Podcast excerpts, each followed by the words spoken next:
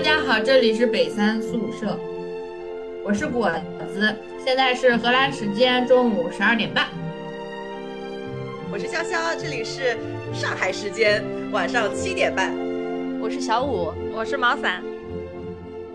本期呢，我们邀请了小五来给我们开一个艺术大讲堂。小讲堂，小讲堂。好的，我们邀请到了小五来为我们开展一期艺术小讲堂。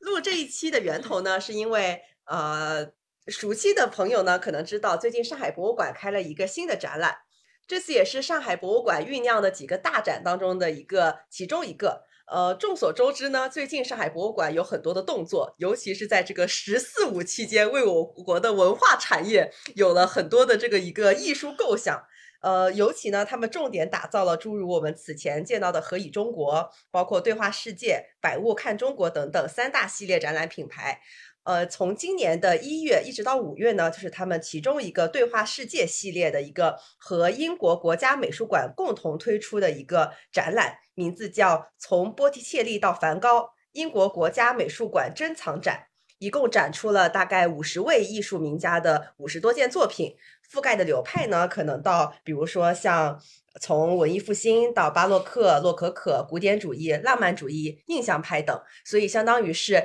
在这个英国国家艺术史上一个覆盖了整个大半个艺术史的一个展览。尤其也展出了很多平常可能很难见到的作品，所以最近也是在上海引起了一个轰动。从各个网上流传的照片，我们可以看到，基本上是人山人海，进去都看不到画的那种，就只能看到前一个人的后脑勺，通过前一个人举着的手机看到这个面前的这幅画。所以我们也是蹭了一个这样的热点，想在这个展览期间来录制一期关于这个艺术史所展出的这个这个艺术时期的一个小讲堂，来请小五为我们讲解一下那段时期发生的一些故事。呃，这个展呢，其实大家刚刚潇潇介绍了，就是从波提切利到呃梵高，它其实涵盖了呃文艺复兴到后期的巴洛克、古典主义。呃，浪漫主义，然后包括到一直后面的这个印象派，以及梵高啊、塞尚这些的后印象派，所以基本上是涵盖了这么一个时期。呃，那所以说我们今天的话，可能重点也是局呃，就是呃从文艺复兴开始讲起。那其实对于整个西方艺术来说的话，呃，文艺复兴其实嗯，像是所有的零前面的那一个一，就是因为这个一的存在，所以才使这一串数字有了意义。就是可以给文艺复兴就是定义到这么高的一个高度啊。那呃，说到文艺复兴的话，就必须要提起一个呃，提起一个人啊，这就是我们今天所要提到的啊，第一个大佬叫做乔托。说乔托这个人呢，他被称为叫做西方绘画之父。呃，他所在的时期呢，就是呃，因为当时十三世纪的后半叶开始呢，就是呃，整个基督教他当时是。呃，方济各修道会就如日中天，呃，所以说他对于乔托就产生了非常大的影响。因为大家呃如果没有听过的，可以去回到我们之前《玫瑰的名字》那一期，我们详细的讲述了这个圣呃，就 是方济各修道会，他对于他跟其他的这种基督。呃的这个教，当时的这些教派有很多的不同，包括它是这种慈母式的传教，它可能其他的原本的话就是那种严父式的，就是说如果你不听我的，你死后就要下地狱。但是呢，这个圣方济各呢，他们这种传教方式就是这种。慈母式的传道传道方式就是你听我的，你肯定能上天堂，相信我，你只要平时多做善事就能怎么怎么样，呃，所以说呢，这个时候呢，也受到这个方济各修道会的这个影响呢，呃，乔托他自己呢，呃，就是他呃，在他的作品中呢，就觉得说，哎，我画一个神圣的人物，我不是说要把他。是一个非常程序化、程式化的这么一个形象，我就可以体现出他们虽然是圣人，但是他们可能也有人的这一面。所以说呢，呃，就是呃，现代美术史呢有一个著名的评论家叫做贝伦森，他就曾经说，绘画之有热情的流露、生命的自白与神明之皈依者，自乔托始。那呃，所以说就是对乔托而言的话，就是绘画就不仅仅是文字的一个替代品了。好像他就是想给我们呈现的，就是绘画，就仿佛是我们所有人所亲眼能够看到的这个场景。那也是从乔托时代开始呢，就是文艺复兴的这个概念就开始在意大利萌生了。那我们可以再讲一讲乔托这个人啊，他嗯。就是一个，首先他是一个非常有天分的人，因为你想，就是这么一个大家，他如果没有天分的话，我觉得也可能也有有成就，但是可能不会说被尊称为绘画之父的这个样子。呃，当时呢有一个小故事，就是当他十二岁的时候呢，他就给一个呃，在一个这个呃其他的这个画家大画家里面当学徒，然后呢，他趁着老师不在，他趁着大师不在呢，他就偷偷的跑到那个。大师的那个正在创作的那个圣母画像上面，然后就去画了一只苍蝇。然后呢，因为他画的太像了，然后导致导致那个大师回来之后呢，看到这个苍蝇就不自觉的想要挥手去把这个苍蝇赶走。然后呢，赶了几次，好几次就发现这个苍蝇怎么赶都赶不走。然后呢，后来才发现哦，原来是乔托画上去的。那所以说，也也可以说明，就是乔托是一个非常有天分的人。这里我还找到了一个乔托的一张图，我们可以看一下。你可以对比他同大概同一年代啊，同一年代就是你看都是呃十二世纪这个左右啊。你看这个时候呢，这一张中世纪的这个图呢，它就是这样子画的。就是右边这个，它是同一个，就是基督死的这个场景嘛。它右边画的就是非常的抽象的，它其实只要这一些形象就可以了。但是呢，乔托左边的这个，你就可以看到他这个，他这个每个人的表情就明显的就是很悲痛的。他不是这种程式化的，就说我只要表现这么一个人物，也不管他的这个比例啊怎么样的。然后，然后，但是每个人的表情是不一样的。对，嗯。然后包括甚至就是这两个背对着人的这个背影的话，都会给人感觉他们很悲痛。它右边那个很像漫画的风格，对，这个就是中典型的这种比较典型的中世纪的风格。所以说呢，其实 我们可以刚刚看到，一个是文艺复兴，可以算吧，文艺复兴就是自乔托始嘛。然后，呃，文艺复兴跟中世纪的这个相比的话呢，首先，呃，一个就是这种非常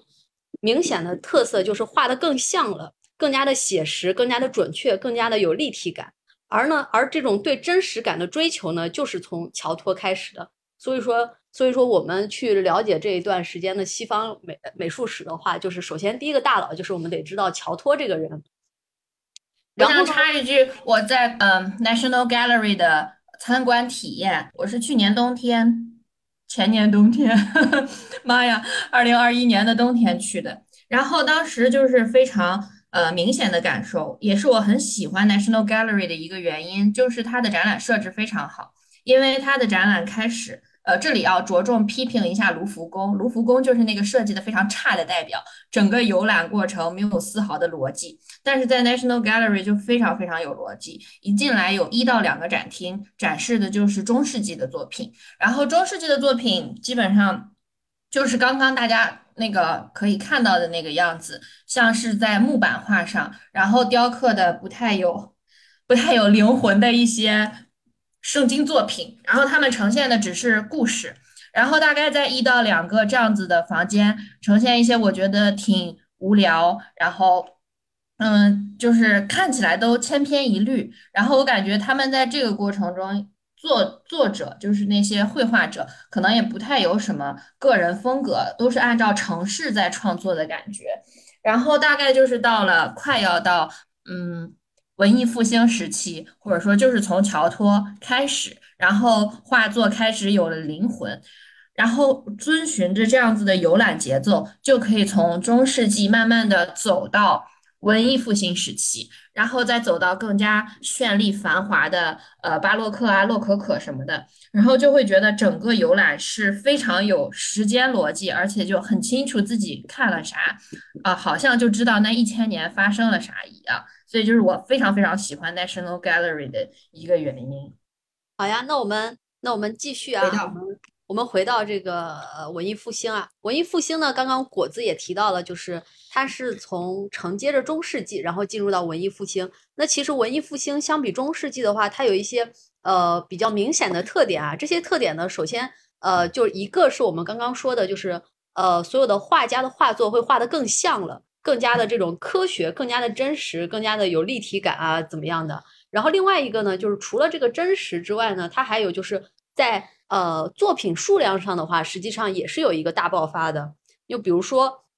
比如说文艺复兴初期的话，果子我不知道现在有去过意大利吗？就是可能就是你去罗马啊，去佛罗伦萨，或者说去一个呃比较小一点旁边的城市嘛，锡耶纳这种这种城市的话，你就随便走一个教堂进去的话，呃，都能看到，几乎都能看到，就是质量比较高的这种壁画啊，然后这些雕塑啊，什么方方方面面的这些作品。然后另外一个呢，除了这个数量上的呃爆发的话，它也有一个署名上的一个改变，就是从这个时候开始呢，有了艺术家的概念了。因为以前我们刚刚看到中世纪就是这种画作，它其实只要按照城市把这个把这个故事体现出来就可以了。但是从文艺复兴开始呢，就是有艺术家的这个概念了。从乔托开始呢，就是文艺复兴就开始在意大利开始萌芽了。那文艺复兴呢，其实呃就是。它这个词语的原本原本的意思其实就是重生复活的意思。那复活肯定得有个对象吧？嗯，那实际上对于他们来说，他们要复兴呢，就是要复兴这个古希腊、古罗马的这些东西，比如说这种非常呃典型的这个柱式啊，这种嗯帕特农神庙的这种柱子啊，然后包括罗马的这种穹顶啊，然后这些都是非常典型的这些古希腊、罗马元素。那甚至呢，就是他们当时的一些审美，至今可能还会影响到我们现在。比如说呢，他当时希腊的这个雕塑就是九头身，然后 S 型，然后目前你看，大家现在这么多年过去了，大家还是这个这个审美，对吧？然后比如说到文艺复兴的时候呢，如果大家想要赞美这些呃诗人啊或者艺术家。因为要要复兴嘛，然后就说哦，老兄，你的作品简直就像古典时期一样，就跟古希腊、古罗马时期一模一样。然后当时就是大家就是这么称赞别人的。那呃，从古希腊、古罗马这种古典时期呢，然后一直到文艺复兴，然后这中间的话就是刚刚果子提到的中世纪。这个文艺复兴最开始呢，它的起最开始的这个起源的这个地点呢，实际上就是在意大利，在意大利，在它主要的萌。萌芽地点是在佛罗伦萨，也就是那个再别康桥里面那个翡冷翠，就是这个地方。那除了但丁和刚刚我们说的这个乔托啊，的它都是在这个地方。那后来呢，也有一批艺术家都是汇聚在这个地方的。那这个时候呢，除了乔托之外，我们就要提到第二个大佬了。这个大佬呢，叫做布鲁内莱斯基。这个人做了一件什么事情呢？他可以称作是文艺复兴建筑的这个创始人。因为中世纪的话，可能我们想到的，比如说哥特建筑啊，或者怎么样。但是呢，呃，从这个呃这个时候开，文艺复兴开始呢，他们又去追求这个古希腊、古罗马式的这个啊建筑了。那比如说这个刚刚我们提到这个大佬呢，他呃最典型的作品就是这个佛罗伦萨的主教堂，就是我们的现在那个圣母百花大教堂，就是那个大穹顶，就是他设计的。这个顶，因为当时呢，他。就是你要架一个这个顶，你就要解决这种跨度的问题。它好像已经当时就是其实也是技术上的突破，然后才能建成这么一个顶，然后上去。然后，然后这个大佬呢，呃，虽然他是建筑的这个创始人啊，文艺复兴建筑的这个创始人，呃，但是呢，我们今天其实不讲建筑史。但是为什么我们提到这个人呢？因为这个人有一项非常伟大的发明，就是透视法的发明。透视法是他发现的。哦，以前学素描的时候，对，现在我们就稍微有一些美术基础的人都非常耳熟能详，近大远小啊，什么单点透视啊，什么这种的。他发现了这个东西，所以呢，他就呃发现了这种用数学的方法来解决艺术的问题，然后把这个发现，当他把这个呃发现引入到绘画中呢，然后就有了一幅圣呃圣三位一体像。这这个图呢，他当时比较。比较比较神奇的地方就是，你想当时中世纪人可能看到都是这种很很平面化的东西，但是呢，这幅图它是有非常强的这种透视感。顶的，嗯，对，就是它当它是所有的这个东西延伸到一点的时候，他会发现它是一个单点透视，它的点在这里，就是在在在这个角呃这个十字架的这个这个底部的这个地方。然后呢，因为这幅作品又又特别的特别的大，然后呢。呃，这个点，当观众站在这个面前的时候，他的观众的视线基本上就跟这个点平齐的，跟他的灭点是平齐的。然后你就可以想象，当一个人们站在这幅画面前，哇塞，这个一抬头，然后就是这个耶稣，对吧？这个旁边是两个供养人，下下面跪的是两个供养人，那可能就是跟我们呃这种观赏的人可能感觉就是角色是一样的嘛。然后再一抬头，哇，主在后面，然后你可以看他为什么叫三位圣三位一体呢？就是。这个是圣父，后面的这个耶稣是圣父，然后这个呢是圣子，然后中间这个鸽子呢，它其实就是有圣灵的这个代表。这个除了这个之外，你可以看到这幅画，它前面这个柱子就是非常典型的这个古希腊的柱式。这个就是那个，这两个都是非常典型的柱式。这个叫应该是这个，这个应该是爱奥尼亚式的，就这种卷曲的这种。然后另外一个更复杂的就是这个，呃，柯林斯柱式。然后最简单的就是帕特农神庙，就是一根柱子。那种那种叫多利安式，反正这你也可以看出来，就是这个建筑也在复兴这个古罗马、古希腊时代的这个建筑。这个画家呢叫马萨乔，这个马萨乔呢，呃，就是你看他就非常最著名的作品就是把透视法引入到他的绘画作品当中。但是呢，这个人也是非常的英年早逝，二十八岁不到二十八岁就去世了。然后他就用这个用这个新的方法和新的这个。呃，发现，然后来技法，然后来完成这个绘画。但实际上呢，他们其实虽然说有新的这种方法的诞生，但是他们实际上不是说为了炫技而存在的，它其实还是为了用新方法，然后来展示这些场景，然后使得这个题材的含义更加的贴近人们的内心。然后这个是马萨乔的这个圣三位一体像。所以当时的这个人其实看到这种的话，就简直就是神迹一般，就会给一个非常强烈的这种呃视觉上面的冲击感。然后这幅图呢是在这个呃一四二七年画的，是叫马萨乔画的这个这这这一幅画。那除了这个之外呢，除了马萨乔之外呢，这个布鲁内莱斯基这一派呢，还有一个搞雕塑的大师，叫做多纳泰罗。这个大佬呢，这里也有一张图片。这个大佬，我们先看这张图吧。就是你可以看到他的雕塑，实际上就就也是非常的这种古希腊的这种非常完美的这个雕塑，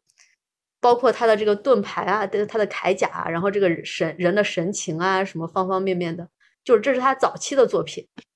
都是。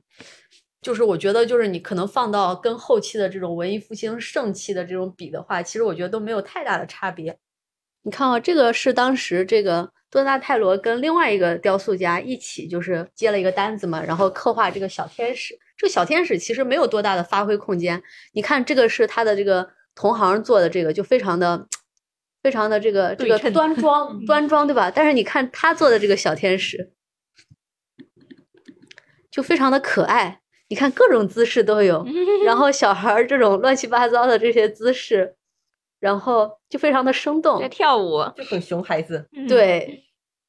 到到不是到晚期的时候呢，他就开始走偏了。他那个早期呢，他可能就是虽虽然说注重作品的这个情感表达，但是呢，你可以看到他可能有一些比较细腻的表情啊什么的，可以看到一些热情啊，然后什么之类的。但是呢。到晚期的时候，他就太注重于内在的这些感情刻画了，所以说就反而就是完全不追求这个造型美了。所以说他早晚期的作品，呃，就会感觉就是让人打眼看上去不那么美。当然，也有人评价这个呃多纳泰罗啊，说他赋予雕像、雕塑生命、情感、律动，无需言语，浑然自成。那到了晚年之后，他更是放放弃了形式上的造型。造型美以表现内心生活为呃唯一目标，所以这个时候的作品画风就比较清奇。这个就是呃，这个就是这个佛罗伦萨这边的情况。那同时呢，在同一时期，除了佛罗伦萨之外呢，北方北方的艺术，也就是目前果果子在的这个地方啊，北方的艺术也在积极的去探索自然。呃，主要是当时呢是应该当时呢是尼德兰地区，就相当于今天的荷兰。呃，比利时、卢森堡以及法国的东北部的这一片，主要就是阿尔卑斯山以北。然后具最具代表性的北方文艺复兴，最具代表性呢，就是北方的文艺复兴三杰。就是我们知道文艺复兴三杰，但是北方文艺复兴也有文艺复兴三杰。那这里面呢，就是扬凡艾克就是其中的代表之一，集中体现了尼德兰绘画的这个特色。这张画我们老师上课的时候也用过，而且非常有意思的是，他在。教一节课是关于 diversity of history，然后他希望告诉我们，呃，看事情呢要专注细节。于是他把这幅画拿出来，让我们来找这幅画上的细节。当时是我刚刚在呃美术馆里看到这幅画没多久，然后这幅画也是，哎，这幅画去国内了吗？去上海了吗？没有，没有。哦，很可惜这幅画是 National Gallery 如果有所谓十大呃镇馆之宝的话，这个应该是其中之一，而且也是我第一个看到的。我应该在这幅画面前站了有半个小时，就是看这些细节。我在看画之前也觉得说盯一幅画看半个小时是一件匪夷所思的事情，有啥好看的？不就是一幅画嘛？但是真正站到这里，或者说站到很多嗯、国家博物馆、英国国家呃美术馆里面的画作前，它确实有很多细节值得推敲，很有意思。然后换着角度看，然后看什么阴影啊，各种各样的细节是很有趣的。这个扬凡艾克的这个代表作啊，阿尔诺芬尼夫妇的肖像，这个确实也是此次这个来展的这个展馆啊，它其实的镇馆之宝之一。当然，当然呢，这幅图没有来上海啊，包括扬凡艾克的作品应该也都没有来过来。我们可以看到，就是扬凡艾克的作品呢，就是有一个称呼，称呼他特别形象，就是细节狂魔，就是 就是你可以看到他这个这幅作品里面呢，他背后有一个镜子。然后这个镜子呢，有镜子也就罢了，然后这个镜子里面呢，他画了这个，就相当于是他自己，然后在这儿画的这么一个反射投影的这么一个镜像的状态。然后呢，上面有一个签名，就是写的大概意思就是杨凡艾克在此。然后，然后他除了这个之外呢，你看他这个镜子，每一个这个这个镜子的边上就是这个基耶稣的这个基督教的各种故事。你看这个就是可能就是这个受难啊，然后这每一幅图都不一样。嗯，然后包括你看它这个珠子啊质感，然后这个这个这个灯的这个黄铜的这种感觉，这个真的画的一些光影深浅，好像是照片儿啊而且这，个镜子就很明显是那种对呃就是曲面镜。对对对，它里面的这个角度的这个，嗯，嗯，然后然后包括它这个服饰的褶皱啊，然后包括前面这个小狗每一根毛发，这是什么每一根品种的呀？我还真不知道 怎么这么丑？然后包括它这个这个这个这个扫床的扫帚啊什么之类的，这左下角还有一双鞋，然后说这个东西呢，这幅画呢，其实刚刚果子说的，它不一定是怀孕了，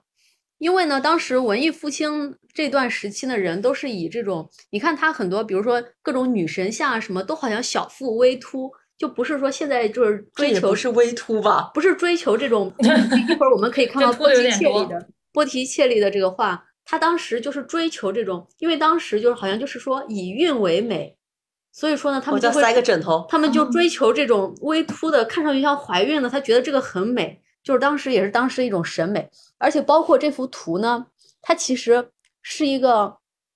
就是非常炫富的一幅一幅图，就是当时这种红色啊、紫色啊这种染料染出来的东西都特别特别的贵，所以说当时你看，呃，那个教廷里面红衣主教为什么呢？因为红色高贵吗？因为红色贵，就是这个原因。就就就纯粹是因为贵，所以说呢，就是也能看出来他是非常有钱的这些人。然后这个是扬帆艾克，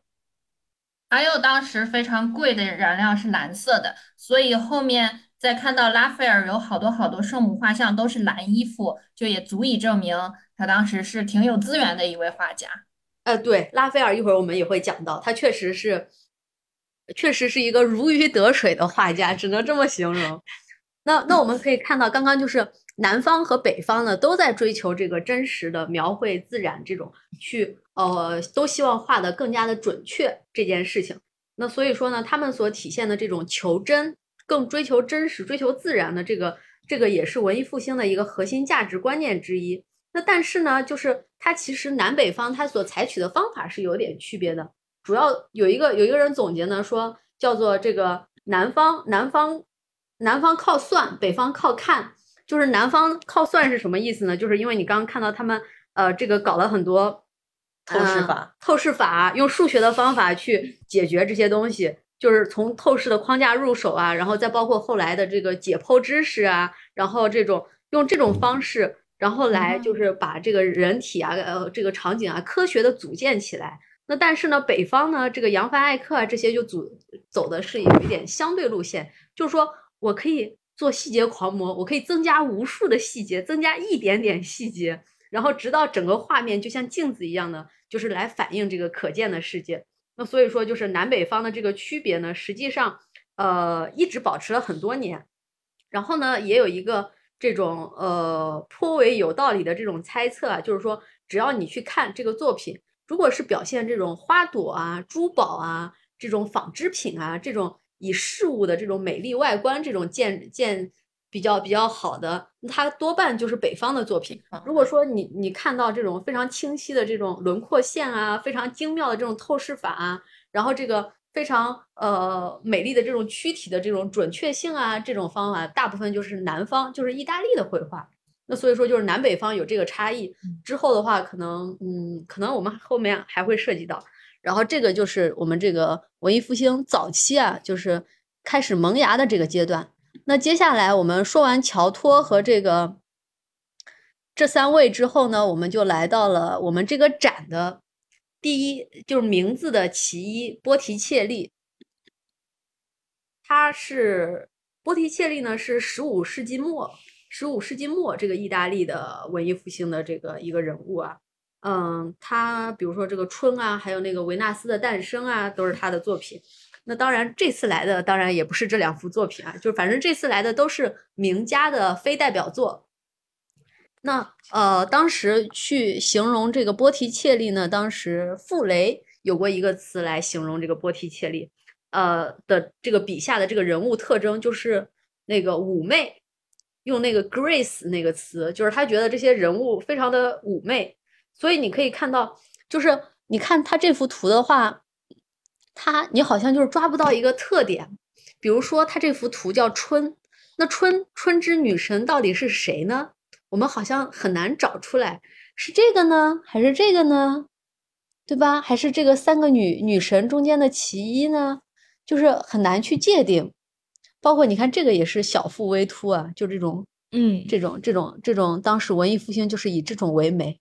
然后有有人就是来呃评价这个波提切利的作品啊，可以说是一个特它的特点，也可以说也是就是反过来看，可能也是它的缺陷啊，就是说它。擅长于把若干轻灵美妙的故事并列在一起，他并不费心去整理一束花，他只着眼于每一朵花。所以你看，就是这幅春啊，每一个人都我觉得都可以当做主角。那呃，我们提到波提切利呢，要讲讲到他一点，你可以看到啊，当时中世纪的话呢，绘画其实是有这种呃给宗教去宣传宗教、去宣传宗教、宣传圣教圣经故事的这个。呃，作用的主要就是这个作用。但是呢，你可以大家可以看到，就是随着时代的转移，那这个时候呢，一些享乐主义啊，包括这种原本的这种古希腊、古罗马这种都属于异教的这种异教思想的这个逐渐复活啊，就可以看到，就是艺术不仅仅是去叙述宗教故事了，然后也可以去反映一些现实世界，然后去成为这种财富啊、奢侈啊、快活啊这些的展示。然后为现实生活去增加一些，呃愉悦啊这些作用，而且这些作用呢，其实是逐渐的占据到呃占据了主导地位的。这个就是简短的介绍了一下波提切利，这个是十五世纪末。那波提切利之后呢，很快我们下一个要介绍的就是大家非常耳熟能详的，就是文艺复兴三杰。文艺复兴三杰，他们是在十六世纪的时候。这这三位我们就简单的介绍一下吧。嗯，达芬奇，达芬奇，嗯，他有发明了一个发明了一个绘画方法，就是渐隐法。就是，嗯，我觉得就像是我们这个当时去学画画的时候呢，老师经常跟你强调的，比如说他有一条，你看上去是一条线，但是老师会跟你反复的强调，它不是一条线，它应该是一个面。所以说你要把这条线勾勒的要有一个面的质感。达芬奇呢，实际上就是这个渐隐法呢，就是用这种模糊的这个轮廓，然后使得一个形状去融入到另外一个形状。包括你去看这个他最他非常有名的这个蒙娜丽莎，它的这个轮廓线就好像不那么清晰。他所以说就是运用了这个渐隐法的这个技法。达芬奇是我们小时候说画了好几百个鸡蛋的那个画家，嗯，是。对，哦哦，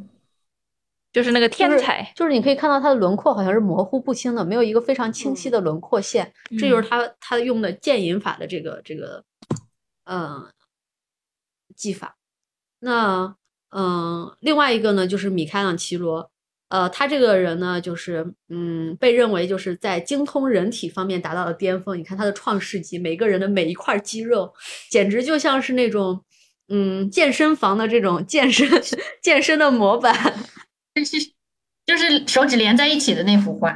啊。对天顶画。对，然后这这两个人呢，就是非常有意思。这两个双杰，呃这两个人呢，就是两个人谁也瞧不上谁。达芬奇觉得啊，绘画这本来就是一个科学啊，我要用精妙的数学去数学去计算去推导，这是一种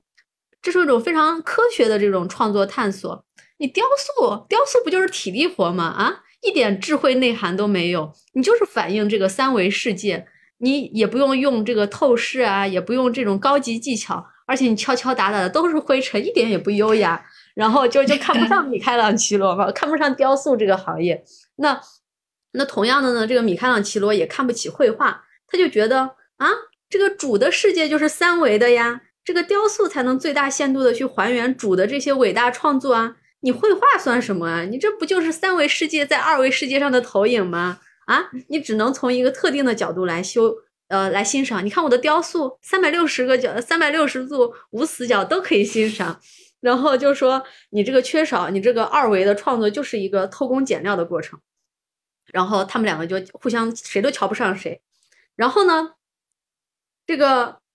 刚才就说到这个拉斐尔，刚才果子说到拉斐尔用了很多很昂贵的颜料。拉斐尔这个人呢，就是这个大这个人比两位大佬年纪都小。但是呢，他就不像这两个人都比较个性，他性格就非常好，而且一点也不像那种古怪的艺术家一样。而且呢，他非常有意思，他可以在两位大佬之间，就是游刃有余，然后都得到了两位大佬的青睐，而且得到了两位大佬的指点。然后呢，就就所以他其实有一点就是集两家之大成的这么一个角色了。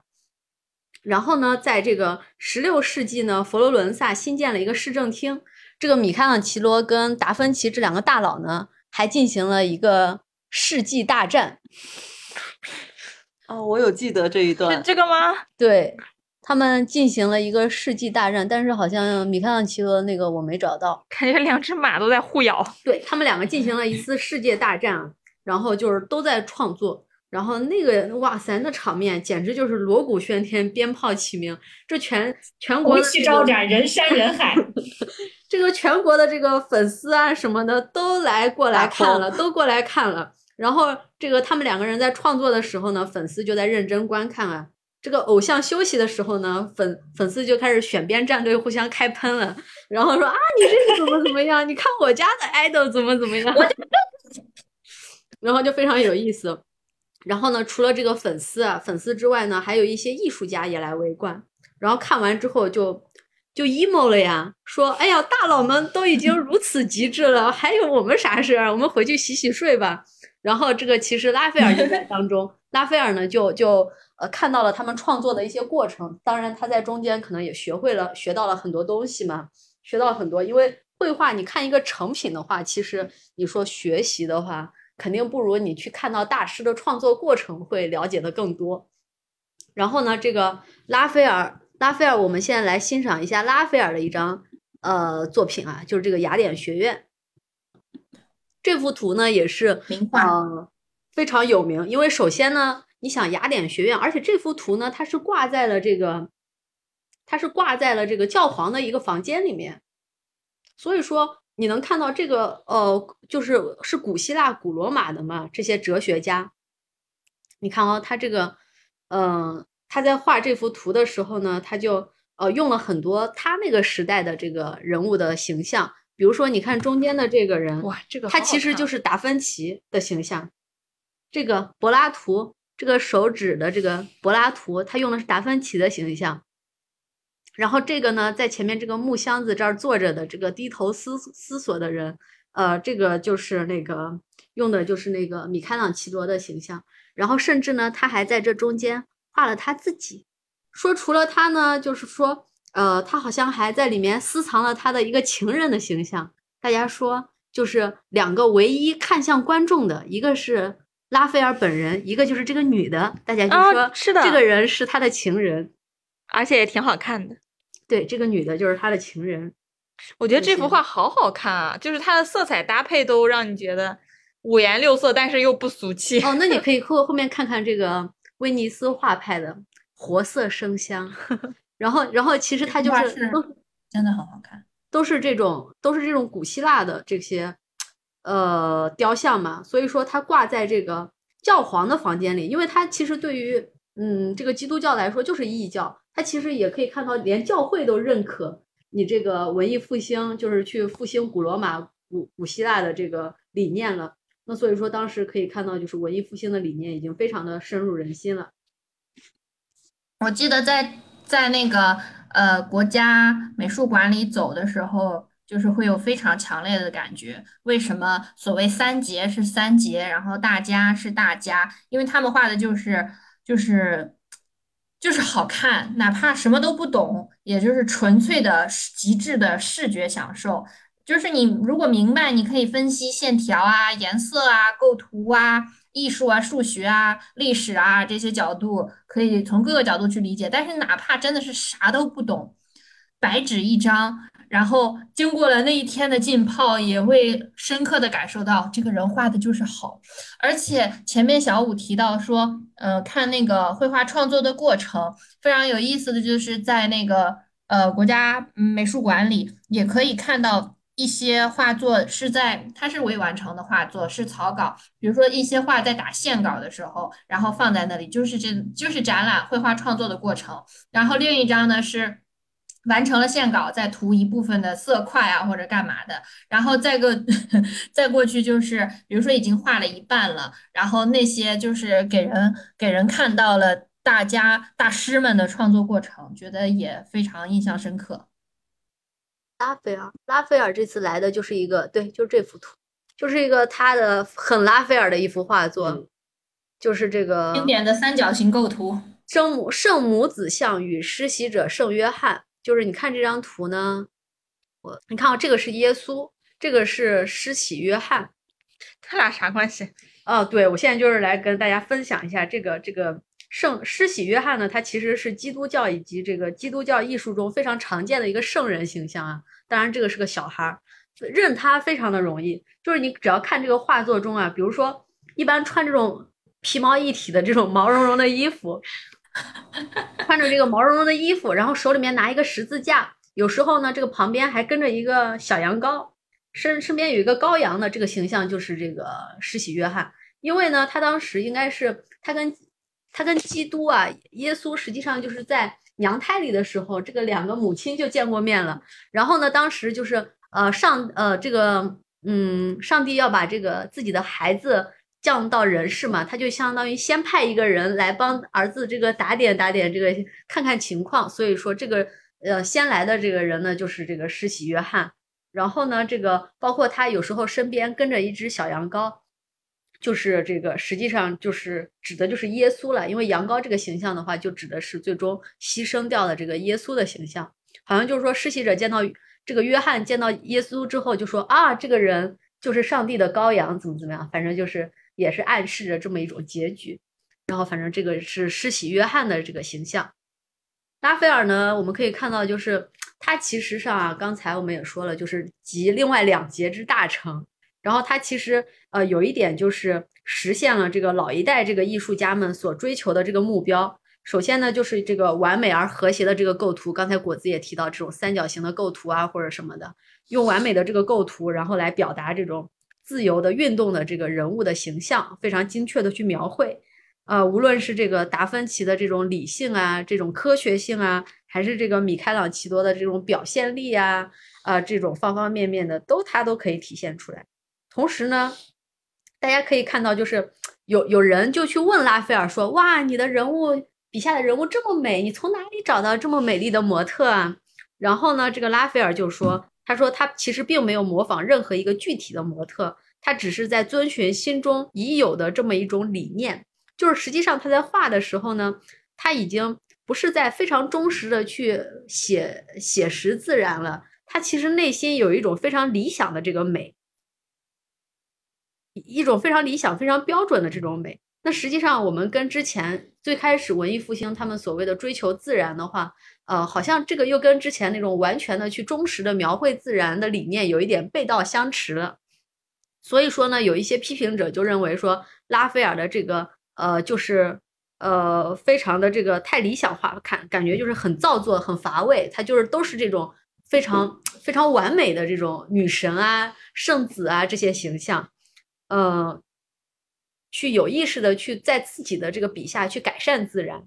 但是呢，拉斐尔牛逼就牛逼在说，虽然他是成就是有这种理想化的，但是他依然可以把这种理想化的美画的非常的真实，画的非常的生动，然后好像又看不出来他就像是你给他 P S 的又 P 又看不出哪里 P 过了，然后大概就是这种感觉，就是描绘了这种这个十六世纪的这个欧洲人他们心目中的这种。完美的古典的这种世界，这个是拉斐尔。然后呢，我们就进入到下一个时期。我们下一个时期呢，来讲一讲这个威尼斯画派。就是呃，当时我刚才我们说的是佛罗伦萨，它是在意大利的南部。那其实威尼斯的和意大利的北部呢，其实就是他们就呃更重注重于这个色彩，因为十六世纪的威尼斯呢，它是。呃，比较辉煌的一个时期啊，因为它首先它是一个商业城市，然后很繁荣，然后军事也很强大，这个百姓也相当富足啊，然后就整体的社会风气是比较世俗化的这种。那所以说，有人当时就评价呢，说啊，威尼斯这个地方好啊，什么都有，就是没有上帝的管束，所以说这个地方就非常的自由啊，然后宗教信仰呢也比较薄弱。那那里的人呢？他其实比起说我死后再去上天堂，我更注重于说现实的这种及时行乐啊，现世的利益，就是比较世俗化。那呃，这种世俗化呢，也体现到这个威尼斯画派的这个表现中。对于中世纪的画家，就是我们刚刚看到那个细密画的那种啊，就是他既不关注呃形状是什么样子的，就像插图一样，也不关心颜色应该是什么样子的。所以说呢，他们当时。就不关心实际颜色是什么，说什么颜色好看，什么颜色贵，我就用什么颜色。所以说呢，就是他们就，比如说用金色、用蓝色这种昂贵的颜料，然后去画。那刚才我们说到，就是呃，意大利这个佛罗伦萨这边呢，他们去呃，对于这种描述这个物体的形状非常有热情。他们去忠实的用用各种透视法啊、短缩法啊这种来描绘物物体的这个实际上的这个形状，呃是什么样子的？那与这个相比呢，这个威尼斯画派他们就是对这个忠实的去描述色彩就有非常大的热情。那这个当中呢，其实呃成就最高的就是提香。呃，有人评价提香啊，就是说如果文艺复兴三杰。说，哎，我们才三个人啊，缺一个人打麻将啊，三缺一怎么办呢？这个这个缺的这个人，大家就是如果说一定要选一个第四个人出来的话，这个人就就是提香。然后呢，呃，这个有人就是形容提香的作品呢，就用四个字来形容：活色生香。然后呢，他就是画作色彩饱和度非常的高，而且特别喜欢用这种互补的颜色。所以就会给人非常强的这种视觉的冲击力，这种感觉。然后这个是提香，然后包括这次的画展中呢，其实有一个丁托列托的这个作品。然后丁托列托呢，其实也是威尼斯人，但是呢，就是这个人呢，就是也跟着提香，就是一起去学过，他做过提香的画图，但是呢，做了十几天就被赶回家了。他就被认为是威尼斯画派的叛徒，就是他虽然是威尼斯画派的，但是他是威尼斯画派中比较呃喜欢去忠实的描述物体的形状的这个这个这这个人啊，所以说他们就是更注重于形，而不是注重于这种威尼斯这个传统的这个色的这个呃画家。这个就是威尼斯画派，只要大家就记着说，威尼斯画派就是颜色很丰富、很艳丽就可以了，这个是最大的区别。然后说完威尼斯画派呢，我们再说到这个荷兰画派。然后这都是意大利地区的，刚刚说的意大利地区的话呢，都是不管它是南边北边啊，它其实主要都是天主教。那但是呢，荷兰画派呢，其实是原因是由于宗教改革的因因原因。那其实就是呃分裂成了天主教和新教。那在呃广大的北方地区呢，因为宗教改革，就有很多新教教徒呢就反对这个教堂里面的这些圣呃画像啊、雕塑啊，他觉得你这个就是天主教崇拜偶像的证据，我们新教不能做这种事情。那所以说呢，在新教地区，这种造型艺术就很惨。我觉得这个就不亚于这个教教辅行业培训然后被叫停一样，就大批画家就。没没工作了，因为很多其实这个时呃时期的很多艺术家呢，他主要的订单是来自于教会的。那北方他们因为新教不准偶像崇拜，呃，所以他就没有教会的单子，所以说就出现了一大批这种美术界的下岗大潮啊，很多的优秀画家就开始转型或者就去别的地方了，比如说这个德国的小荷尔拜因。他就只能去英国为王室贵族画肖像画，这个应该果子也有印象，就是在英国呃国家美术馆里面呢，有一幅荷尔拜因的一幅画，就是应该是什么大使画像，他从他下面画了一个骷髅头，就是必须要从侧面才能看到一个骷髅。果子，你有印象吗？对，印象非常深刻，而且这两幅画就在呃，就是这两幅。画，一个是那个刚刚结婚的那幅画，还有一个就是呃用骷髅头看透视的那幅画，这两幅画离得挺近的，所以那个展馆我花了起码一个小时。这个在原画当中是个啥含义啊？为什么横插进来一个骷髅头？呃，怎么说呢？我觉得我没有去了解它的原本的含义啊。说这幅画的细节也非常的多，嗯，但是呢，我觉得这幅画的含义特别。我觉得这个骷髅头就是炫技，小的理解很很到位。就是这幅画里面有太多太多我很难理解的呃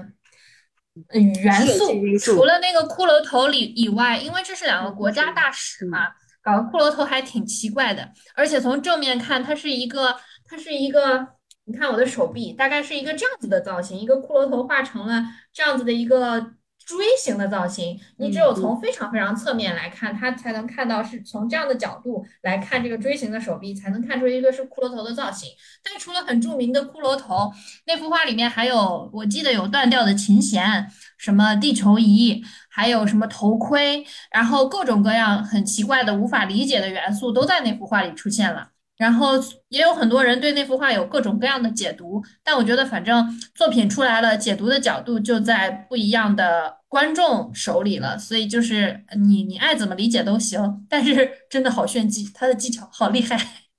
是的，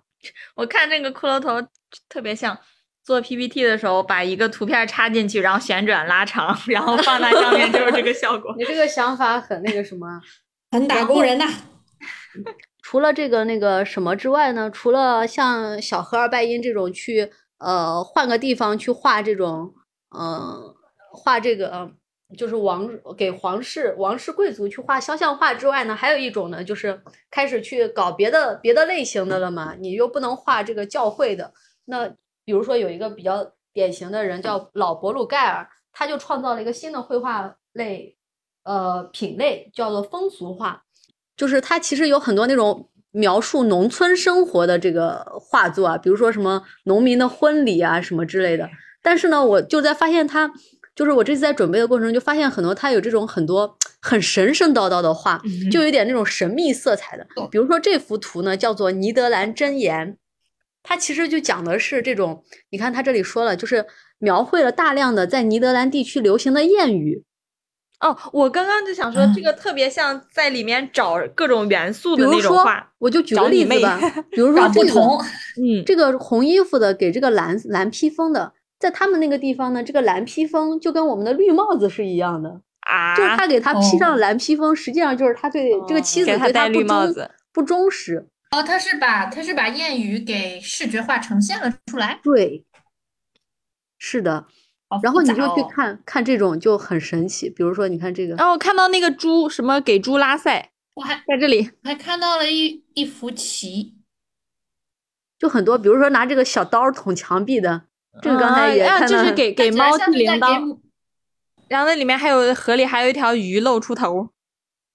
这个鱼吞了一个什哦么东西？然后反正就是每一个小场景都是有含义在里面的，所以你就看出来有一种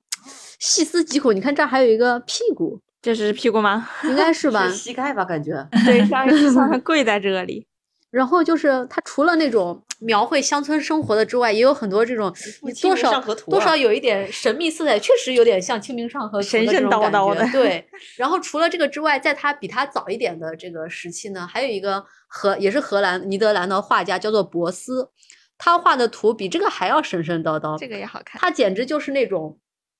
嗯，比如说那种三联画，然后里面画了炼狱的这种场景，那个我觉得就是你不吃一点蘑菇肯定是画不出来的东西，离谱到这种地步。这是一个三联画，这边是伊甸园，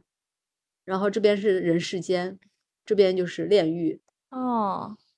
然后就嗯真的是不吃蘑菇，我觉得画不出来的这种东西，就是这个可以要跟我们的那个藏传魔教的六道轮回有点那味儿。看这个，这是一个树人，好像就是树，哦，这个都有点那种科幻的感觉。就你看这个就是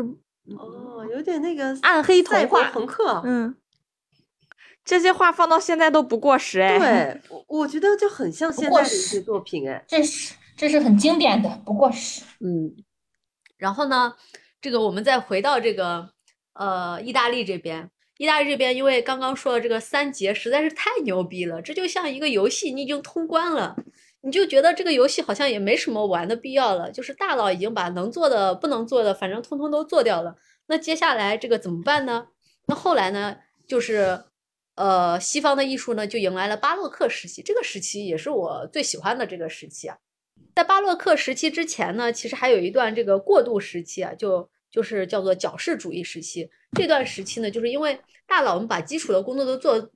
太好了，那我们怎么办呢？怎么卷呢？就是大佬画一个人，我可以画两个人啊；大佬画一片叶子，我画十片叶子。然后矫饰主义的主要特征就是用大量的这种元素去填充画面，就是整个画面你就会看到很满。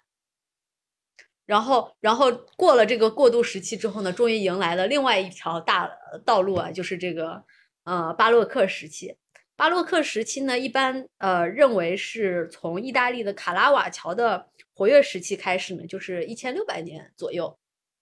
这段时期，呃，从这个时期开始，一直到这个伟大的这个作曲家巴赫去世的一七五零年结束，就这段时期一百五十年。呃，然后呢，这个因为我们刚刚说的这个北方地区不是宗教改革改改信新教了吗？那这个天主教呢也就觉得啊，就也也有压力嘛，说哎，他们那边已经这样子改革了，那我们也不能坐坐以待毙啊，我们要主动出击，要用一双充满感染力的艺术之手，把这这个观者的这个脸捧到这个作品前面，让他去接受洗礼，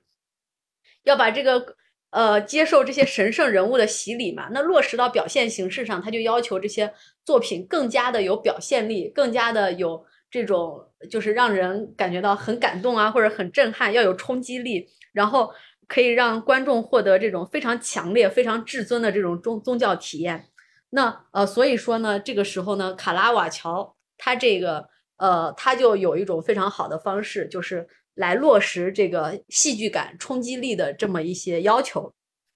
它其实最大的特点就是明暗对比非常的强烈。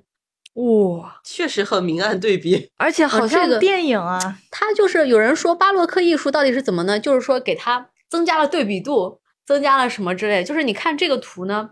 就是首先，它为了让观众获得这个至尊的宗教体验，它就是。非常画这种非常有戏剧力、戏剧性的画面。你比如说这个呃，耶稣复活，它其实是描述耶稣复活的场景。但是呢，嗯、呃，但是呢，你说，嗯、这个这个圣马多就是这个人啊，这个人就反正在圣经里面呢，就说说除他，因为他错过了这个耶稣复活的，呃，耶稣被呃这个复活的这个场面嘛，所以他就说，他说，除非我这个看到耶稣被钉过的伤痕。把自己的手伸到他的伤口里面去，所以否则我是不会相信的。那于是耶稣就跟他说：“来，伸出你的手来，探入我的这个肋旁，不要疑惑，总要信什么之类的。”这是圣经里面的原话。那就可以看到这个卡拉瓦乔呢，就非常巧妙的就把耶稣死亡和耶稣复活这两个场景就联系到一起了，所以说就非常有戏剧的效果、戏剧的张力。因为你你要同时表达复活和这个死亡这两个场景的话，你说电影里面我可以用几个画面、一个片段去呈现，但是你要在一个这个画作对里面同时呈现，这是非常要求这个这个这个高超的技巧，然后还要你要非常的忠实，他是真的非常忠实的去描述圣经里面的故事。然后呢，你看，就是他比起之前的作家呢，呃，画家呢，他就是非常专注这个明暗对比，他就考虑到了光不光。他在画的时候呢，他用这个呃什么明暗画法吧，他就是先把整个画面涂黑，涂黑了之后，然后去设计光源，然后再再营造这种画面的这个戏剧性啊，还有光感这种样子的。有一种悬疑片的感觉。然后呢，还有一个非常有意思的，就是有一天呢，这个这个他接受了一个接受了一个订单，就是他一开始呢，他要画一幅圣马太像，因为圣马太是写福音书的嘛。然后圣马太呢，实际上以前是一个这个呃呃，就是公务员，然后税务官员，就是小官员嘛。然后然后呢，然后呃，就是受到了耶稣的感召，然后就是有一幅图叫《圣马太蒙召》。然后呢，这个他蒙召了之后呢，然后后来就成为忠实的信徒，然后撰写福音书。然后呢，卡拉瓦乔就要画这个圣马太嘛，然后他就觉得说，哎呀，这个这个，他就想呢，他说一个年纪又大了，然后又很穷，然后这么一个小税务员，他突然间不得不就坐下来要开始写书了，会是一个什么样子的场景？所以说呢，他就觉得这个瘦马太就应该是一个这个呃秃着顶，然后光着脚。然后就很紧张，皱着眉头，也不知道咋写，然后就是拿着这个画笔，然后在这里写东西的。然后呢，写论文的我，然后呢，旁边就有一个小天使，然后小天使呢，就像老师教小孩一样，就缓解他的紧张，把他的手放在这个圣马太的手上，去教他一样。色诱他。然后呢，他就把这幅作品交了上去，大家一看就惊呆了，说：“岂有此理！你怎么能这样子呢？啊，你这是大不敬！你怎么能把圣人画成这个样子呢？”然后他就没办法，就不得不重新画了一幅，就是右边这一幅图。这幅图就看上去正经很多了嘛，对吧？就不像这么的那个。不像这个左边这个样子抠着脚，这个 什么之类的，右边看上去正正好是正好是一个这种古典的这种圣人的这个样子。啊，卡拉瓦乔这个人呢，也是非常的特立独行。他早期的作品啊，是很多刚刚毛伞提到的很多小男孩儿。我们可以先看一看小男孩儿啊，看就是首先你看他的脸是美的，除了就是就是有一点雌雄莫辨的那种美很有女，性特质。然后然后呢，但是呢，你看刚刚也提到说，他不是那种纤细的美，他就是这种有肌肉、有力量的这种美。然后呢，嗯、也有人说啊，这个男孩儿是卡拉瓦乔的情人。然后，因为他这个男孩儿的作品，很多人就觉得他充满了情欲的色彩。可是然后每个男孩的脸不一样啊。有有些是像像的，有些是像的。我觉得挺很像。的。对，基本上都是一个人。你看，哦，就是他，而且他会，你说炫技也好，我觉得有炫技的成分，就是他会画很多花朵啊、水果啊，然后来，然后这种器皿啊来反映它。当然，就是我觉得就是炫技。嗯，之前呢，我在听一个叫罗伊尔的什么脱口艺术脱口秀里面，然后这个这个这个人呢就总结了一下这个卡拉瓦乔的卡拉瓦乔式解决方案，就非常搞笑。这里我也跟大家 分享一下，就是说，比如说拖欠房租被催的时候呢，怎么办呢？卡拉瓦乔就拿石头扔房屋家房东家的窗户。然后，如果说被非法发现非法持有武器，他就大声辱骂这个警官。然后，如果说这个作品被吐槽呢，他就夜晚被偷偷的去从背后袭击这个人。然后，如果喜欢他，如果他跟别人决斗，人家不理他的话，他也晚上偷偷的从背后去袭击别人。然后他中间呢，就反正到处惹是生非，然后中间呢还就是杀死过人，然后所以他就不得不去流窜到了那不勒斯。所以说，果子如果之后去那不勒斯的话，那里会有很多卡拉瓦乔的作品。然后呢，这个因为他不是杀了人嘛，所以后期有一些作品呢，他有描绘了很多砍头的这个场景。然后呢，他就非常有意思，就是他把那个砍下来的头就画成自己，然后不知道是为了赎罪还是为了什么，然后结果最终那个主教真的免恕了、饶恕了他的这个罪行，然后然后就就就赦免了他。但是呢，他这个人最后后来的话，就是也是好像是死于热病吧，嗯，英年早逝，最后应该是四十岁也就去世了，也是挺可惜的，因为好像他后期的作品。好像还是有一些改变和突破的，但是好像也没有时间来去验证他。如果再多活一些时间的话，会不会画出更多更厉害的作品？所以他一共活了多久啊？四十岁啊。那他的刚刚说的早期跟晚期，大概是他几岁和几岁之间的差？这我还真不知道，早期应该是二十多岁吧？哦，二十多岁。然后这个就是卡拉瓦乔，我还挺喜欢他这种。就是大家说卡拉瓦乔，就是有一种有一个非常多的一个词，就是暴力美学，就是那种我杀人我打架，但我是个好画家。你看这幅图啊，他们就说就在说，虽然是圣马太蒙召，就是因为他不是一个什么税务员嘛，然后呢，耶稣就从这里面，然后就挑选他了，成成为他的信徒，然后这个是耶稣，这个是拿手指的这个人是耶稣。然后呢，这个旁边好像是圣乔治，然后就跟着他，反正是一个信徒。大家就在猜测说，到底谁是圣马太？对我刚刚就想问。然后呢，这个对有人说说这个明暗交界嘛，它总归这个光肯定是打向一个地方的嘛。大家就发现光是打到这个人身上的，光是打到这个人身上的。然后呢，他但是呢，他又没抬头，大家就想说，可能老师在点名，仿不要佛就是不要叫我，不要叫我，好像就是说明他这个时候就是好像。不那么 care 你就不就不再不信这个教嘛，然后就没有蒙召，没有受到感化，然后就对这个都无动于衷。嗯，然后好像这个人的手指呢，好像好像就说，哎，哪个是圣马太？他说这个他他他他是的。然后呢，就是这个时候他还没有抬头，就我觉得好像也还是就表现那一瞬间的画面。然后这幅图也是他非常有名的一幅作品。卡拉瓦乔可以被认为是巴洛克时期最有影响力的画家。因为呃，他就是巴洛克，基本上就是从他开始的嘛。然后呢，这一时期的很多画家就都深受他的影响，比如说这个弗兰德斯的鲁本斯，刚刚果子提到的，还有尼德兰的伦勃朗，然后还有西班牙的韦拉斯凯兹，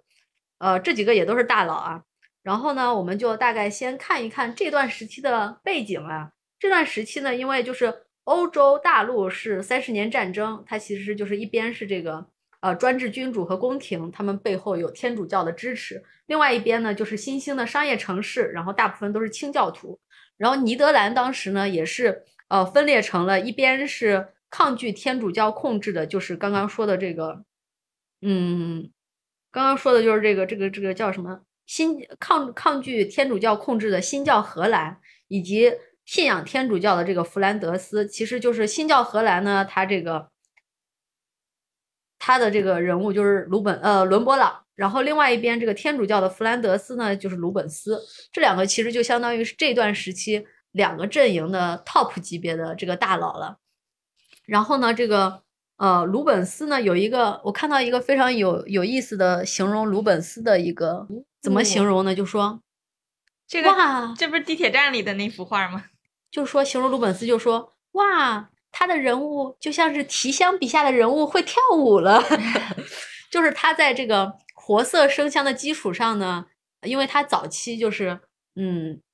早期呢他就去意大利游学，然后呢他去的第一个地方呢就是这个呃就是威尼斯，然后他就受到这个威尼斯画派关于色彩的这些啊感染嘛，所以他的作品其实是也是有非常丰富的这个。呃，艳丽的色彩呢？那同时呢，它也受到了卡拉瓦乔的影响，传承了他这种非常有戏剧力的这个啊表现形式。那所以说，就是确实，呃，感觉就是这种既有戏剧力，然后又活色生香，然后整个人就是动态感非常的强。而且呢，他的作品就是刚刚果子也提到了，文艺复兴时期呢，他可能更多的是这种三角形的这种平衡式的构图，但是鲁本斯呢，他非常喜欢就是对角线构图，整个画面看上去就有点摇摇欲坠的感觉，就是所以就非常具有动感。然后这个是鲁本斯啊，鲁本斯呢，因为他不是他的作品大部分都还是一些大场景的，因为宗教画嘛，大场景的一些作品。那其实呃，大多展现的是这种宗教式的宏伟啊、华丽啊这些场面。有人评价他就是一种，呃，这个叫做居庙堂之高的艺术，就是比较比较比较高高层社会高层的这个艺术。那伦勃朗呢，实际上就是刚才是居庙堂之高，伦勃朗其实就是一种触江湖之远的艺术。然后他呃，因为在新教荷兰嘛，所以他就是有这种新教徒的这种独有的一些内省啊，然后深刻啊。伦勃朗的作品呢，它实际上以人物肖像画为主，而且整体的画面会更加的灰暗沉静。然后呢，他甚至还开创了一个这个新的一个门类，就是自画像。他从从小到大画了超级多的自画像，就是自拍照。这次的那个上博的展里面也有一张他的自拍照，就好像是六十多岁他的自画像也可以放满一个画室的。对，然后。然后就是大家可以通过这个自画像呢，其实能看到伦勃朗的一些，比如说年轻的时候呢，他也是这种比较春风得意马蹄疾的，他就是迎娶了一个富二代老婆，然后也不愁吃不愁穿，然后这个嗯订单啊什么，反正就是肖像画什么也都有。但是呢，到年老后，他的夫人也就呃去世了之后呢。然后就比较的穷困潦倒了，到晚年的时候，晚景凄凉，晚景凄凉，对的。然后呢，他这个呃，伦勃朗呢，他也吸收了这个卡拉瓦乔的这个明暗对比法、明暗法，然后呢，独创了，而且他就是发展了一些布光的这种感觉，他就独创了一个伦勃朗光，就是你仔细看伦勃朗的画呢，它就是在这个这个暗面就有一个小三角。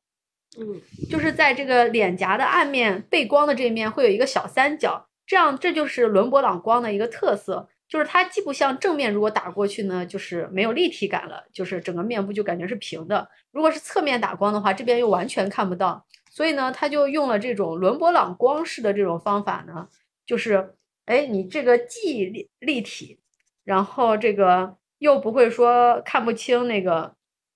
看不清那个别的地方，就比较的呃和谐。然后这次的展里面呢，其实也有一幅伦勃朗的这个呃作品，就是大家可以去呃注意一下他这个伦勃朗作品中的笔触，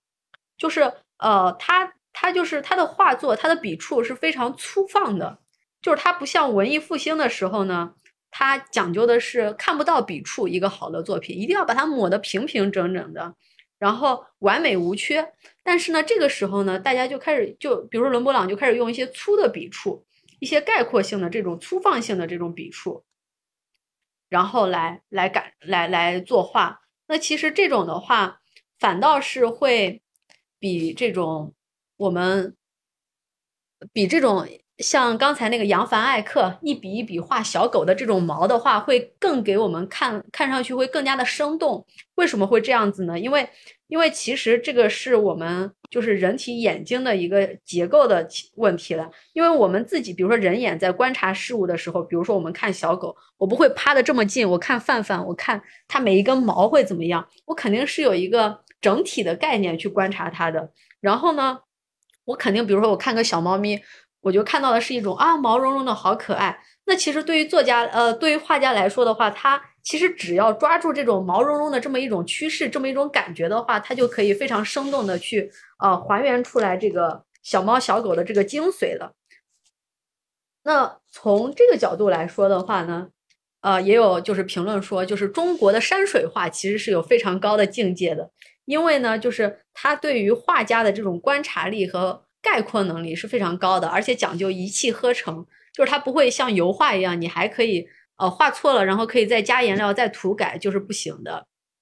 然后就是这次的话，后续大家去看的话，可以观察一下这种伦勃朗的这个粗放的这个笔触，嗯，就不是不是细腻的，但是呢又很生动，嗯，对。然后伦勃朗的《夜巡》，他有一幅非常。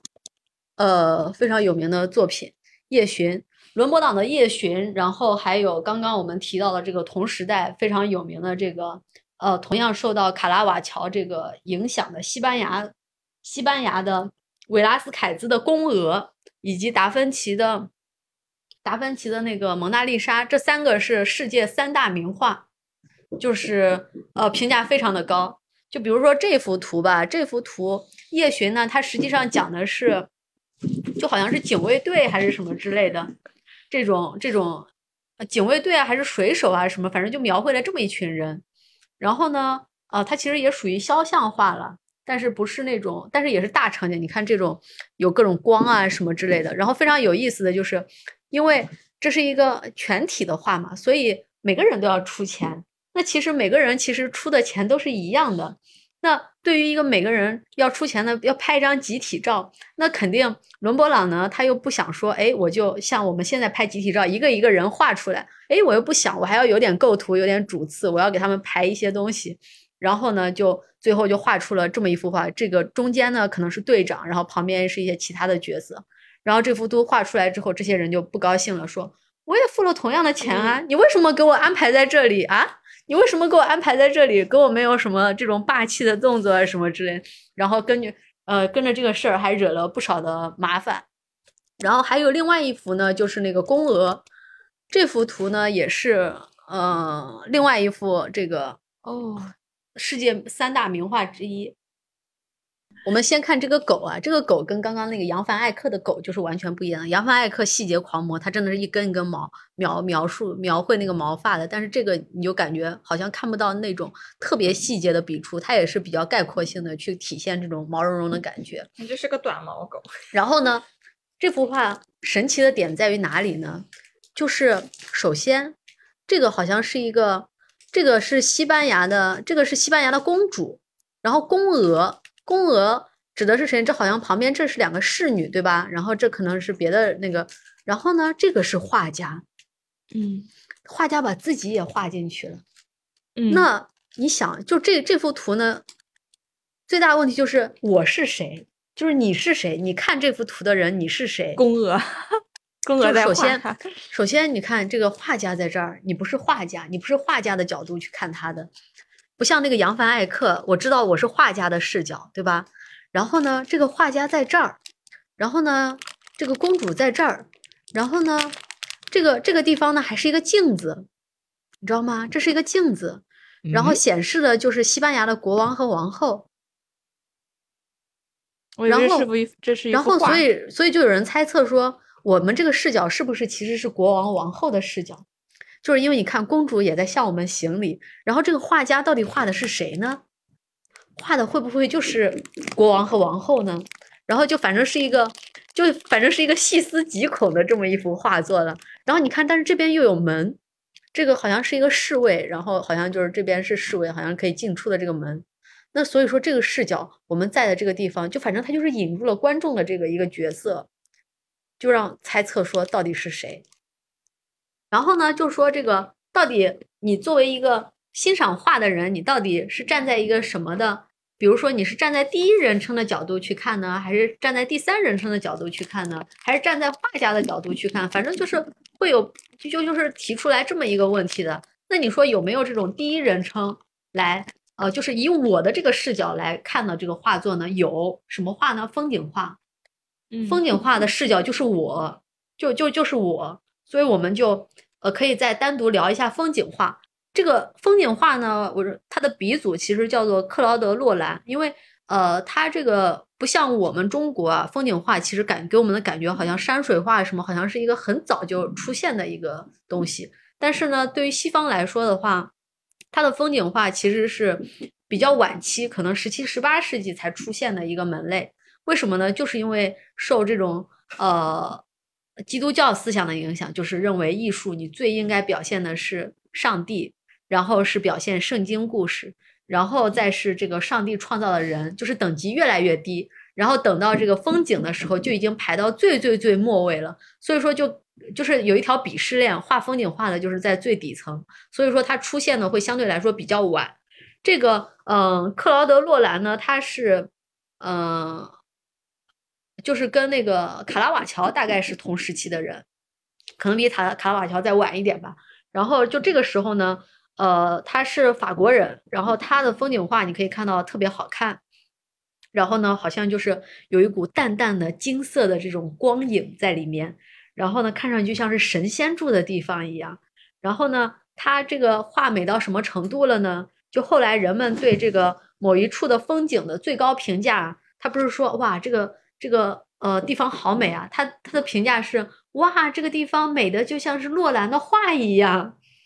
就就是就是这个评价。所以说呢，后来甚至还有一些有钱人呢，就按照他这个画的这个样子去改造、去建设自己的园林啊什么之类的。所以说他这个呃是非常有名的。那过了这个一个半世纪呢，到了这个十八世纪晚期、十九世纪初呢，这个时候我们就想提到另外一个画家，也是这次画展中有的画家，叫做威廉·透纳。他其实是英国最杰出的风景画家之一。你可以看到他的作品呢，其实跟这个呃洛兰的画作就完全不太一样，因为这个呃。这个这个人呢，他的终生的目标就是要超过洛兰。我的目标就是要超过洛兰。如果我不能超过洛兰，至少我要赶上他。然后呢，他当他把这个呃绘画捐给国家的时候，捐给英国的时候，他就提出的条件就是说，我这幅画你一定要摆在洛兰的那幅画旁边，不然我就不给你。然后就就是这个就是就是这个要求了。我来看看这幅画找不找得到。但我觉得透纳的画其实跟前面那段时期相比会有比较大的差别，因为它不再是那种非常专注于真实的去展现这个景色。哦，这个我觉得它就比较偏印象派了。呃，因为透纳呢是本身是英国人嘛，所以其实他的作品呢其实是，呃，在英国其实是嗯比较比较好的这个艺术作品之一啊。然后呢，你看这个呃透纳呢，他的这个。绘画作品呢，它比比相较于克劳德的这个风景画作呢，就显得非常的动感。就是当然它也有光线，它也有美丽啊，但是呢，就不是那种像呃克劳德的那种呃非常的静穆，就像牧歌一般的那种感觉，宁静的美，宁静的美。它呢就是一种运动的美和呃壮丽炫目的美，它就。画作中就洋洋溢着这种迸发力和戏剧效果的这种氛围。他总是画那个狂风暴雨，还有海浪，因为它的颜色的界限会比较模糊，就是不不是那种天空就是天空，海就是海，云就是云那种，它是比较模糊的这个界限，嗯，所以就显得很就是很动态，嗯。然后呢，这个时候后面就是到了，其实就已经到十九世纪了嘛。十九世纪了之后呢？就是工业化就是全面兴起了嘛，尤其是这个一八三九年，摄影艺术的发明，就是对绘画业又是一个非常大的打击。这个自前面的那个宗教改革之后呢，这个摄影的发明的话，实际上就是因为古典绘画往往就是当做照相机一样嘛，就是我呃把要东西要画的很像，但是呢，摄影技术出现之后呢，这个古典绘画就没必要了，它核心的理念就崩塌了。嗯，艺术家就开始思考说。那我们除了画的像之外，我们还能不能做点什么呢？所以这个时候就产生了印象主义，这也是呃这次的画作呢，其实就涵盖了印象主义和后印象主义这两个流派，就是都涵盖到了。那然后呢，这个呃这些人呢，就是在十九世纪的后半叶，这个印象主义的画呃艺术家的这个作品呢，因为主流的这个沙龙啊、展览啊，都是拒绝他们，不让他们参加。那所以呢，他们就一气之下说：“哼，那我就自己办一个吧。”然后他们就自己办了一个展。然后这次展的开山就就展出了这个，展出了一幅非常有名的画，就是印象主义的开山之作，就是莫奈的那个《日出印象》那幅画。哦。然后呢，这个这个当时呢，就有一个记者就评价说：“嗨，你们这画的东西什么玩意儿，也太简陋了呀！”然后就讥讽他们是简直就是印象主义者。然后呢，后来这个词就成为了印象主义的这个，呃，就就被成为了印象主义的这个名字了。印象主义绘画就因此而得名了。那其实跟之前的这个巴洛克啊，甚至更早的这种哥特啊，其实都是这么名字都是这么来的，都是一开始就大家都很鄙夷的，很讽刺他们，然后呃，都是从这种贬义的称呼而来的。就是印象派呢，可以看啊，其实我觉得透纳也是。比较贯跟他们的这个理念一样了，因为印象派认为呢，就是说所谓的真实啊，它是来源于应该是双眼来观察的，就是就是观察，就是真正的反射到眼睛里面的光线是什么样子。如果我要描绘真实的话，我就应该把我眼睛所直观感受到的这些光影去画下来。那所以说，印象主义呢，它就是主要就是描绘光影。那比如说，他们看来呢，就是说，呃，强光之下，我可能看到人的这个脸啊，人的身体啊，就是没有立体感的，看上去就是一个个色块拼接起来的。然后莫奈他自己呢，他曾经说过一句话，就大意是说，嗯，他希望自己是一个天生眼盲的人。突然间，如果获得了视力的话，突然间看得见了，他就赶紧拿起画笔，把看到的东西描绘下来。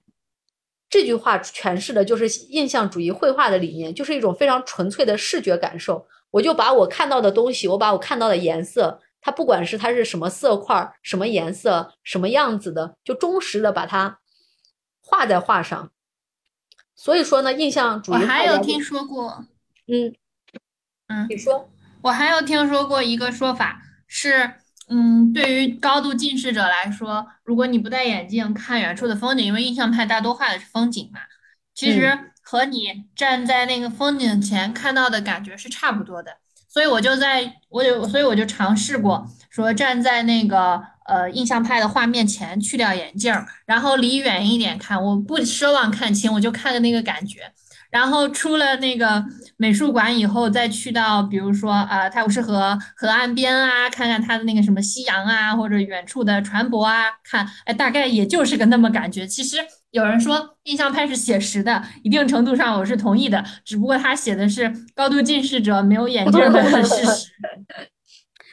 对，就是刚刚果子提到了印象派是写实的，那实际上呃我也认为就是确实是写实的，因为。嗯，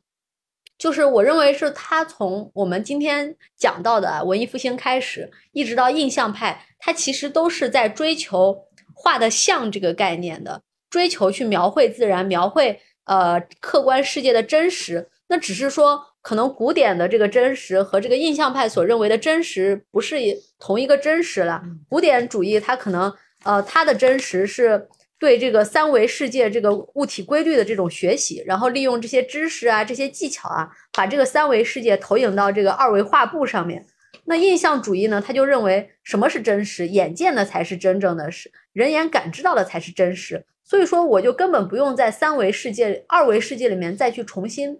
再现这个三维世界，我只要真实的。我看到的二维世界，这个我看到的是什么样子，我就把它画到二维世界，真实的去表达这个二维世界就可以了。那但是呢，就是尽管他们对真实的理解不同，但是他们对绘画的任务认知依然还是说我要反，呃，我要这个表现真实。那那到了这个与这种表现，当艺术不再去以表现真实为目的的话，这个时候呢，就进入到了现代艺术了。那现代艺术的目标呢？不是表现真实是什么呢？那就是表现自我，表达自我。一只脚踏入到现代艺术的这个领域呢，实际上就是后印象派。这个后印象派呢，实际上就是属于，呃，已经开始去逐渐的去表达自我了。那后印象派呢，这些耳熟能详的人物啊，塞尚、梵高、高更这几个都是也太表现自我了。后印象派的，就是他们其实还不是像现在就。就是特别的这种像现在这种典型的现代主义的这种完全不知所云的东西啊，当然我们还是能看出来说梵高画的是什么，高更画的是什么，塞尚画的是什么。他们虽然不是说这种纯纯粹的去追求自我，但是已经呃开始用自我去影响这个我们我该怎么在笔下去表现这个自然了。那比如说塞尚的话，他的比较他的这个用自我影响的方式呢，就是说我把所有的东西都抽象成这种。高度的几何体，全部的东西都是几何化。那呃，那比如说梵高的话，他的作品就是这次的画展里面也有梵高的作品啊，他也是用就是抽象出来的笔触。你看他的星月夜，你看他的这个呃，像这次的叫什么名字，我有点记不清了。芳草地，芳草地与蝴蝶，就是你看。这次我们去看这个梵高的这个画的时候呢，除了我们要去看这个色彩，因为梵高他的色彩非常的鲜艳，他就坚信坚决的信奉说叫做颜料不调主义，我不调颜色，我是啥颜色，颜料啥颜色我就怼上去就完事儿了。当然呢，可能这种复杂的颜色还是要调的，所以它整体的画面的这个饱和度啊，色彩啊非常的明亮，非常的强。而且呢，它有一个标志性的笔触，就是一定要近距离的去看它的笔触，它会你就看到一层一层的堆积上去，然后你可能离得近，你就看出来好像都要凸出来了一样，会有一种深浅不一的，仿佛就是那种浮雕的那种感觉。我觉得这个到时候我们去看的时候，也可以也可以再注意一下。嗯，那就呃，梵高的说完之后，那今天给我布置的这个从波提切利到梵高的任务就基本上结束了。那其实我们也不是从波提切利开始讲的啦，我们是从乔托开始讲的。然后呢，分别讲了这个文艺复兴时期的画是什么样子的。然后呢，我们区分了这个北方的艺术和南方的艺术有什么区别。然后呢，在意大利内部的话，它可能也有这种注重形的这个佛罗伦萨的这一派，以及注重色的这个呃威尼斯这一派。然后呢，北方艺术呢，因为受到了新教新教的这个宗教改革的影响，它就从原本的这些宗教类的画作，更多的转向了世俗性的画作，去画一些人像啊，画一些静物啊，方方面面的。那包括，嗯，说完了这个北方南北方的艺术之后呢，然后我们就后来又进入到了这个巴洛克艺术。巴洛克艺术它的特点就是呃戏剧化，然后具有非常强的明暗、明暗、明暗画法、光光影的表现，方方面面的。呃，后来呢，就是因为摄影艺术的这个发展，以及这个艺术逐渐日臻成熟，呃，创作的空间越来越小，那后来就导致了大家对于真实，所谓真实的这个概念发生了变化，产生了这个印象画派。呃，印象派之后呢，又由于这个呃，对于对于表达真实还是表现自我这个方面的观念的不一样，又产生了这个后印象派，再一直到这个如今的呃现代艺术，就是我们无法理解的一个领域。嗯，大概就是这么这么几个世纪的西方绘画艺术史，基本上就是这个样子。那其实与绘画呃相关的呢，他们的建筑史其实也是呃经历了很多的变化，也非常有意思。啊，这个我觉得后续应该也不会聊了，看看有没有机会去聊一聊中国古建的古建的历史。可以可以可以。那我们本期的这个小五小课堂大概就到这里结束啦。各位如果对呃上海博物馆最新举办的这个特展感兴趣的话，可以先了解一下相关的艺术背景，然后再去好好的观赏一番。如果各位想要亲身体验一下，尤其是意大利的文艺复兴身临其境的感觉，那也可以辗转联系到我，我们可以策划一场在今年夏天之前完成的文艺复兴之旅。我计划是两个星期左右慢慢玩在意大利。那如果对艺艺术感兴趣的，想去上博，呃，就近了解一下我艺术史的，也可以跟我们取得联系。也可以在我们的评论区留言，我们可以一起去上海博物馆，由小武老师现场讲解。相信听完这一期节目之后，再去看这个，会有很多不一样的感觉，以及可以理解这些画作当时的时代背景。好，那我们本期到这里就结束啦。要预告一下下次再见，拜拜。下次定了吗？下次我们是读一本非常适合春天，虽然春天都快过完了的书籍。什么鬼我爱的那春天还没开始。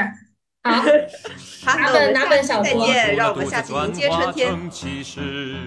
谁说拜拜拜拜又拜拜又细又微又薄又短，很无知。